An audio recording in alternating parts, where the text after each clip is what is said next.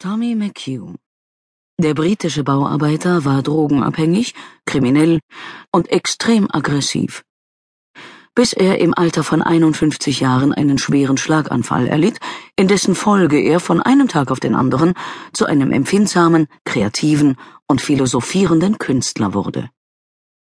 Tommy McHugh starb 2012. Sie wartet, dass der Knopf grün wird aber obwohl die Bahn längst stillsteht, leuchtet er immer noch rot.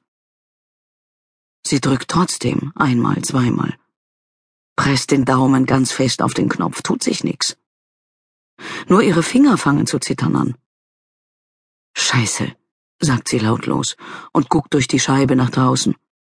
Sieht Leute, die vor der Tür Halt machen und sich dann schnell wegdrehen.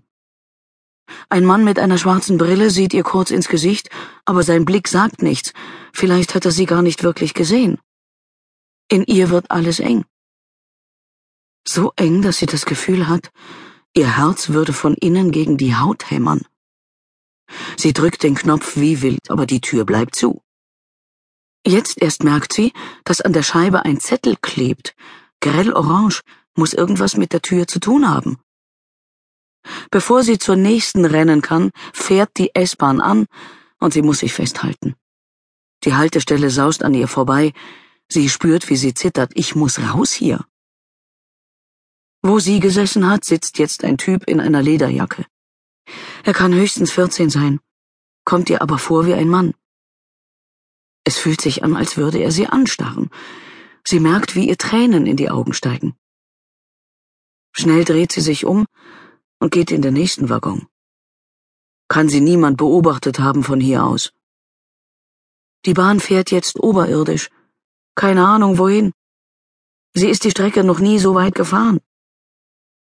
In ihr bebt alles.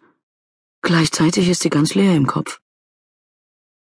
Sie hockt sich auf die Kante von einer freien Bank, zwei jungen Frauen gegenüber. Vor dem Fenster fliegen Häuser vorbei, die sie noch nie gesehen hat. Sie presst die Lippen fest zusammen. Die Sonne schießt ihr Blitze ins Gesicht, zwischen den Häusern durch. Sie macht die Augen zu, stellt sich vor, sie wäre zu Hause im Bett. Aber ihr Herzschlag drückt ihr die Luft weg. Als das Blitzen aufhört, blinzelt sie. Nur Sonne. Wasser glitzert, die Bahn fährt über den Main, und auf einmal sieht sie den Turm, der ganz in der Nähe von der gelben Wohnung ist und der ihr am Anfang immer den Weg gezeigt hat. Sie zwingt sich, tief zu atmen, sucht das Ufer ab, aber bevor sie das Haus entdecken kann, macht das Gleis eine Kurve und Turm und Ufer sind weg.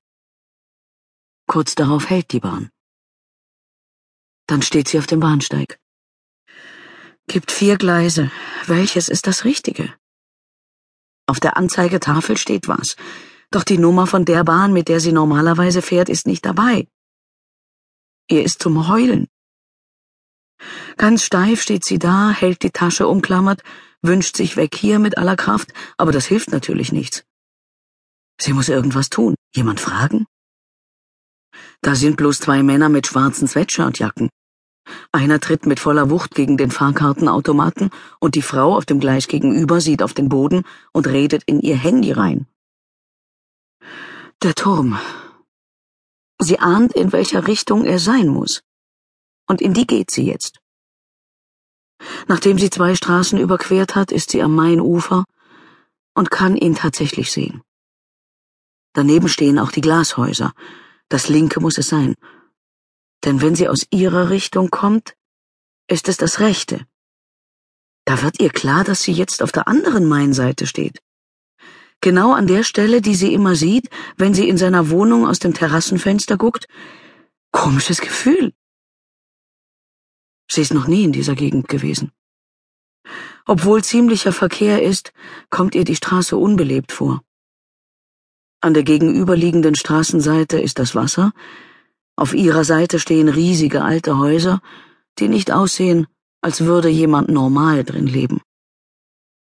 Die meisten haben Riesentreppen, breit wie die Häuser selbst, und vor dem Eingang Säulen.